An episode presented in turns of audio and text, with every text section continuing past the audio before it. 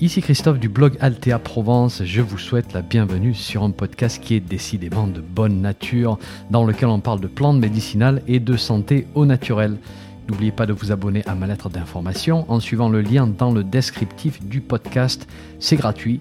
Chaque semaine, je vous envoie des informations utiles et pratiques sur les plantes et la santé. Et puis au passage, vous allez recevoir un petit PDF cadeau sur la confection de produits maison à base de plantes. Allez, si vous êtes prêts, on démarre. 3, 2, 1, c'est parti. Bonjour, aujourd'hui j'aimerais vous parler des bienfaits du basilic. Alors on va parler du basilic tout simple, hein, le basilic culinaire, celui qu'on plante dans quasiment tous les potagers. Euh, celui aussi qu'on met dans les pâtes et chez moi dans la fameuse soupe au pistou. Je ne sais pas si vous connaissez la soupe au pistou, c'est très traditionnel de la Provence. Et puis au passage aussi, j'aimerais qu'on parle d'un blocage qu'on va tous avoir un jour ou l'autre lorsqu'on étudie les plantes, c'est le fait que si c'est bon dans l'assiette, eh ben, on se dit dans nos têtes que ça peut pas être un bon remède, hein, ce qui est absolument faux bien sûr. Alors on va démarrer avec un petit peu de, botanique toute simple. Euh, le basilic culinaire, c'est Ocimum basilicum. Et c'est une plante cultivée que vous n'allez pas trouver dans la nature, hein, sauf si elle s'est échappée d'un jardin, mais c'est plutôt rare. On va la cultiver en tant qu'annuelle à nos latitudes. Et alors je ne vais pas vous décrire la forme des feuilles, les sommités fleuries, etc. parce que vous le connaissez déjà bien, je pense. Hein. Vous en avez peut-être un pot au balcon ou devant votre fenêtre, donc vous avez pu l'observer en détail. Ce n'est pas une plante indigène. À l'origine, on pense qu'elle provient de toute la bande tropicale de l'Asie, de l'Afrique, donc plutôt Asie du Sud-Est, plutôt Afrique centrale. Et elle a fait son apparition dans les civilisations anciennes, euh, vu qu'on l'a cultivée déjà en Égypte et puis euh, en Grèce, à Rome, sous l'Empire romain. Et puis son parfum très aromatique a fait que très rapidement, elle s'est imposée à la fois comme culinaire et médicinale. Super facile à cultiver au jardin. Alors côté exposition, ça va un petit peu dépendre de la chaleur chez vous. Je sais que chez moi en Provence, je ne vais pas forcément la placer en plein soleil parce que les étés peuvent devenir un petit peu trop chauds pour elle. Et donc euh, voilà, c'est une plante qui peut pas mal souffrir. Donc chez moi plutôt mi-ombre, mi-soleil. Et puis chez vous, ça va dépendre de, la, force du soleil pendant les mois de juillet et août. Euh, certains recommandent de tailler les sommités fleuries dès qu'elles apparaissent. Vous avez probablement lu ça dans des magazines de jardinage. Et ça, voilà, apparemment, ça optimiserait la production de feuilles si on ne laisse pas la plante euh, produire les fleurs. Alors personnellement, moi j'ai tendance à laisser faire. Ça me convient très bien. Euh, et puis, les sommités fleuries sont aussi excellentes en infusion ou à préparer en macération alcoolique, en teinture. Et donc si vous voulez effectivement tailler les sommités fleuries, ben, vous pouvez faire d'une pierre deux coups, c'est-à-dire vous pouvez tailler pour optimiser la production des feuilles, mais au passage garder ces sommités fleuries que vous allez utiliser en tant que remède, hein, c'est-à-dire en infusion par exemple, tout simplement. Vous allez trouver de très nombreux types de basilic dans les jardineries ou, lorsque vous achetez des graines, vous avez des verts, vous avez des violets, euh, des grandes feuilles, des feuilles moyennes, des petites feuilles. Vous avez des parfums différents aussi avec certains qui tirent sur la cannelle, d'autres qui sont plutôt citronnés. Voilà, donc le choix est très vaste. Et personnellement, c'est vrai que j'aime bien jouer avec les différents types au jardin, mais j'ai toujours du classique à la maison, c'est-à-dire du vert à grandes feuilles. Voilà, je reviens toujours euh, vers lui pour mes tisanes, pour mes préparations. Voilà, c'est un choix personnel. Appelez-moi traditionnaliste si vous voulez, ça serait probablement mérité comme appellation. Notez au passage que je ne vais pas vous parler du tulsi ou du basilic sacré dans cet épisode parce que je vous ai déjà fait un épisode sur le sujet il y a quelques années déjà. Et je vais vous mettre le lien dans l'article euh, associé à cet épisode que vous allez pouvoir retrouver sur mon site. La cueillette du basilic peut se faire eh ben, tout au long de la période productive. Alors oui, c'est vrai que les constituants seront à leur optimum lorsque la floraison démarre juste. Mais franchement, ramassez au besoin. Votre basilic sera toujours satisfaisant. Et sauf si vous ramassez vraiment pour en faire une production, pour la distillation par exemple, bah, je peux vous dire que la différence entre ce moment optimum et puis ramasser au besoin, c'est quand même très faible, très marginal. Le seul conseil que je vous donnerai, euh, et ceci s'applique à quasiment toutes les plantes aromatiques, c'est de ne pas ramasser après une grosse pluie ou un gros arrosage, hein, comme c'est le cas ici par exemple, il a plu la nuit dernière, donc mes basiliques sont vraiment trempés. Euh, le parfum, vous remarquerez, sera beaucoup moins prononcé. Voilà. Et donc les propriétés seront un petit peu plus faibles parce que justement euh, le basilic va tirer ses propriétés de sa force aromatique. Et bien on va maintenant parler des propriétés du basilic culinaire et on va démarrer avec probablement celle qui est la plus utile. C'est une plante qui est un antispasmodique remarquable. Et je me souviens à mes débuts, alors je commençais juste à étudier les plantes et je m'étais chopé une infection entérique de derrière les fagots, hein, donc avec des crampes intestinales à me tordre. Et j'avais à l'époque franchement pas grand chose dans mes placards. Et donc je regarde un petit peu dans mes ouvrages, je recherche un antispasmodique hein, pour soulager mes crampes, mes spasmes. Et là je vois parmi la liste le basilic. Et je fais l'erreur classique de me dire que si c'est bon dans ma sauce tomate et sur mes aubergines, c'est que ça doit pas être terrible comme remède. Mais bon, je n'ai que ça sous la main, j'en avais quelques pieds au jardin, et donc je me prépare un litre d'infusion, un petit peu concentré, bien aromatique, que je consomme avec grand plaisir, et avec, pour m'aider aussi, une bouillotte bien chaude sur mon, sur mon ventre. Et puis là, ma surprise, ça fonctionne super bien. Donc oui, coupable d'avoir fait cet amalgame. Mais bon, aujourd'hui, je suis là pour vous dire que les plantes culinaires peuvent être aussi des remèdes redoutables qui agissent vraiment rapidement sur certaines conditions. Donc, le basilic culinaire est un excellent antispasmodique. Donc pour les crampes digestives qui sont provoquées peut-être par un repas un petit peu trop lourd, par des abus alimentaires, ce qu'on pourrait appeler une indigestion. Pour les crampes intestinales pendant une infection entérique par exemple, voilà, euh, tourista, gastro, etc. Avec le bonus qui est que le basilic est un antibactérien et antiviral assez puissant. Et donc ça c'est un gros plus bien sûr si c'est de nature infectieuse. Cette propriété antispasmodique va aussi s'appliquer aux crampes menstruelles. Et là, une infusion bien chaude de basilic Hein, on va boire ça tout doucement à la gorgée, placer une bouillotte bien chaude sur le bas-ventre et vous allez voir, ça va fournir un soulagement assez rapide. Et puis on peut l'associer bien sûr à d'autres plantes qui sont utiles dans ces circonstances-là, de type camomille matricaire, euh, ou de type achillée millefeuille ou gingembre, hein, se faire un mélange pour, voilà, pour soulager les crampes menstruelles. Par exemple, on pourrait faire une bonne pincée de feuilles de basilic frais, euh, du rhizome de gingembre râpé, une bonne pincée de sommité fleurie d'achillée millefeuille, et puis là vous allez voir, vous allez avoir une bonne synergie pour calmer les crampes d'une manière efficace. Le basilic est carminatif aussi, donc il diminue la production de gaz lorsqu'on se sent très ballonné. Voilà, c'est une des raisons pour laquelle il s'est retrouvé dans la soupe au pistou chez moi, grand classique de la cuisine provençale et qui contient pas mal de haricots en grains, euh, et donc haricots plus basilic, eh bien, moins de ballonnement et donc on a plus de plaisir, de plaisir à manger tout ce, qui est, tout ce qui est légumineuse, tout ce qui est la famille du chou. Et d'une manière générale, tout ce qui va provoquer une forte production de gaz chez vous, n'hésitez pas de combiner ces aliments à quelques feuilles de basilic frais coupées. Voilà, ça va vraiment soulager. Le basilic est connu comme décongestionnant hépatique. Voilà, enfin, je dis il est connu pour ça, en fait, il n'est pas très connu pour ça, et pourtant, c'est une de ses propriétés. Et dans certaines traditions du monde, on considère que le basilic active toutes les fonctions de détoxification hépatique. Voilà. Donc lorsqu'on se sent un petit peu un petit peu lourd, un petit peu engorgé, avec difficulté à digérer, euh, et cette sensation qu'on bénéficierait d'une petite cure détox, eh ben, le basilic culinaire, tout simple, peut être utilisé. Alors c'est vrai qu'on n'y pense pas, parce que chez nous, on va plutôt utiliser euh, la racine de pissenlit ou d'autres dépuratifs classiques, mais on pourrait euh, soit l'utiliser seul, si on n'a rien d'autre comme plante dépurative, soit se faire des combinaisons intéressantes avec pourquoi pas euh, basilic et un petit peu de camomille romaine Hein, c'est la camomille qui a un petit peu plus d'amertume.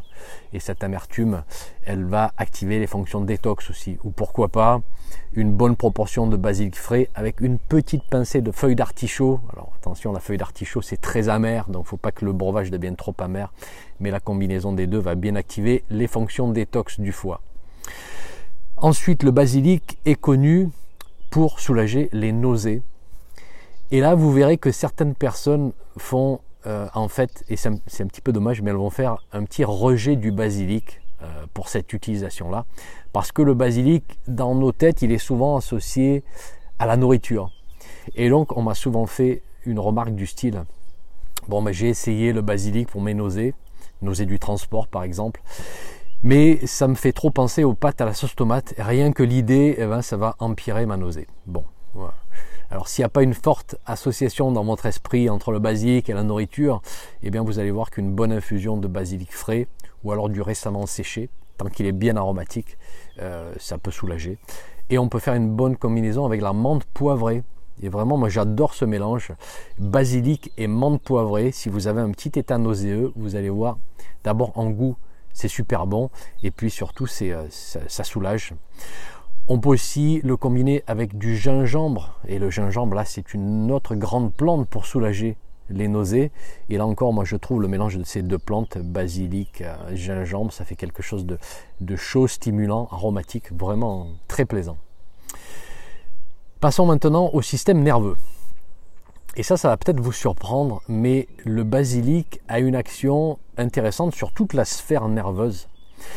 Mais d'abord, j'aimerais vous proposer de faire un petit exercice chez vous. Si vous avez du basilic frais au jardin, préparez-vous une infusion et essayez de voir si vous ressentez un effet stimulant ou un effet calmant.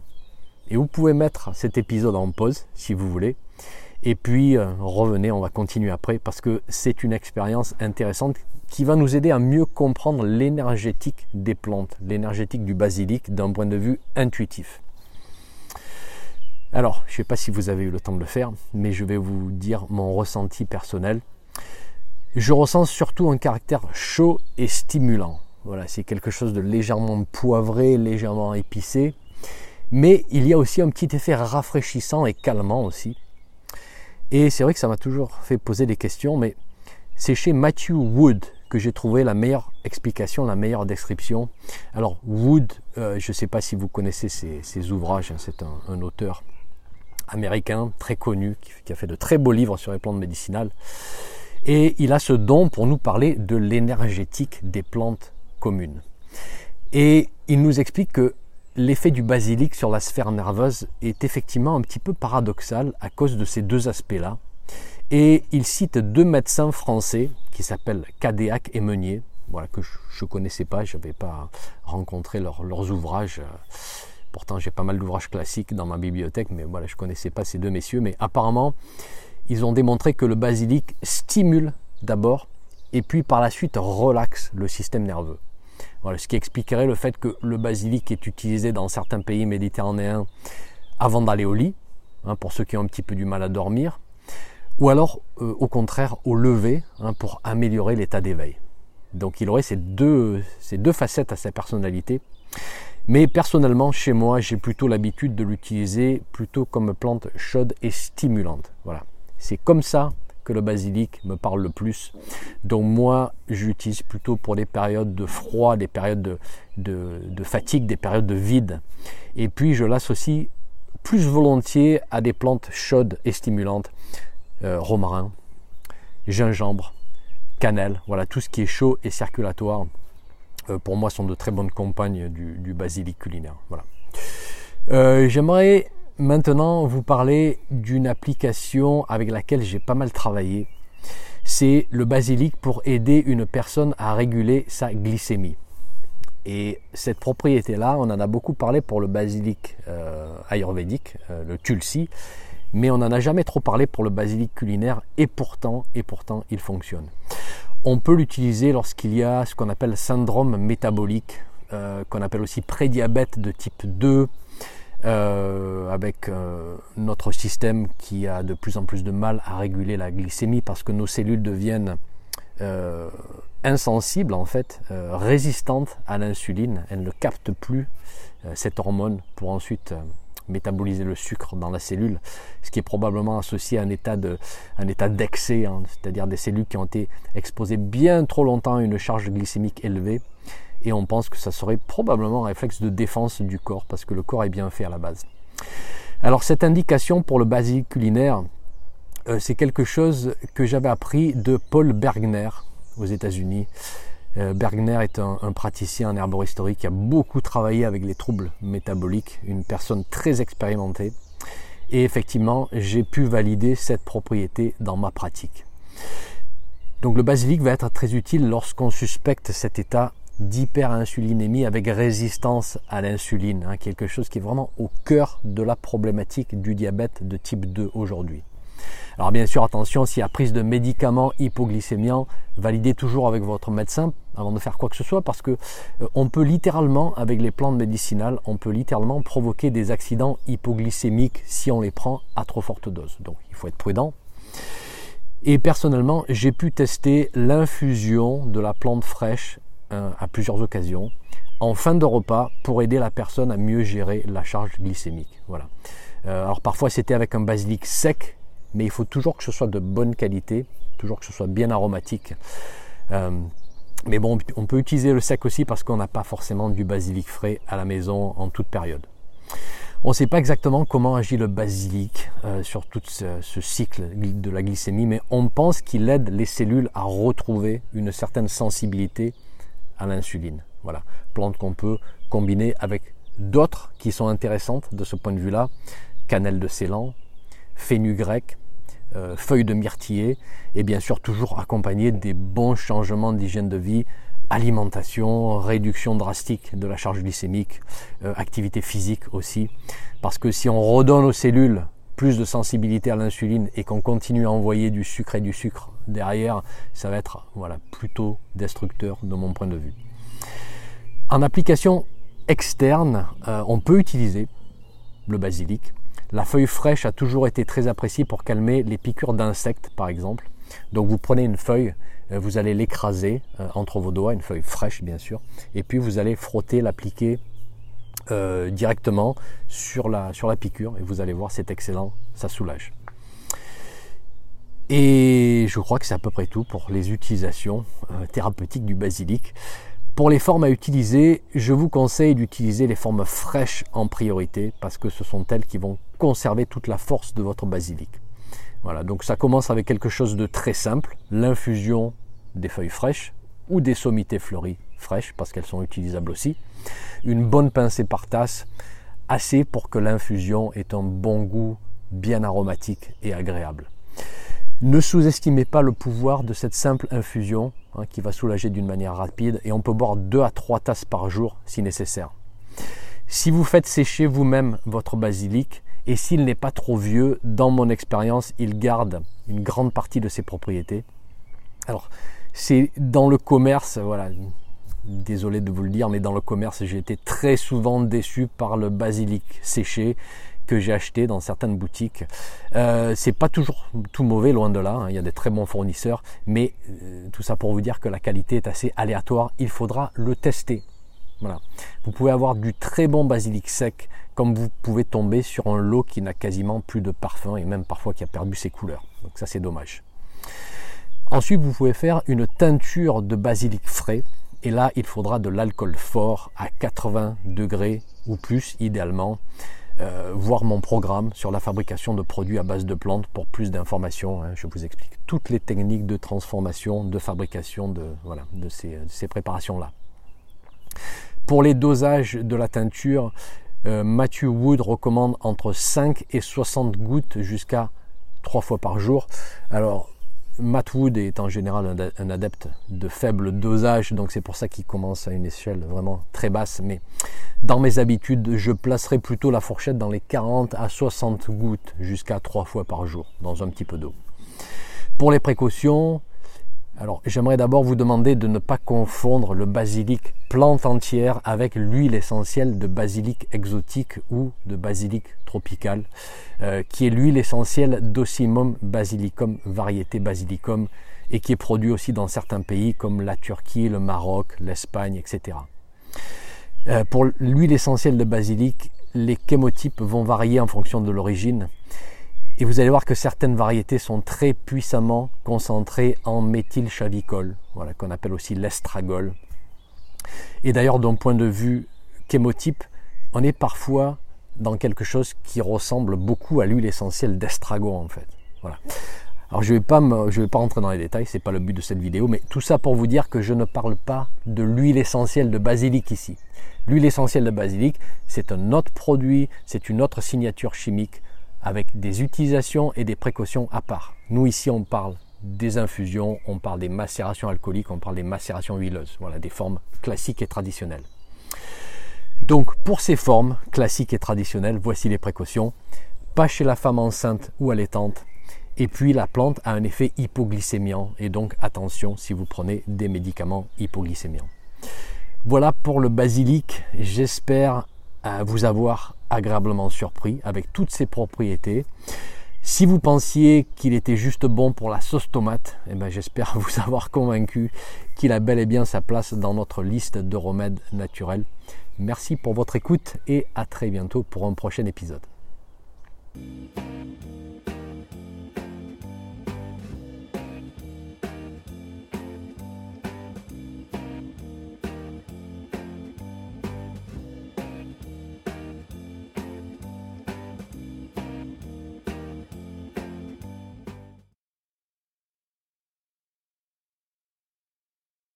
Un petit message avant de vous laisser. Si vous avez aimé ce podcast, merci de laisser une évaluation sur votre plateforme de podcast favorite. Ça permettra à d'autres personnes de découvrir mon podcast et d'en profiter. Un grand merci.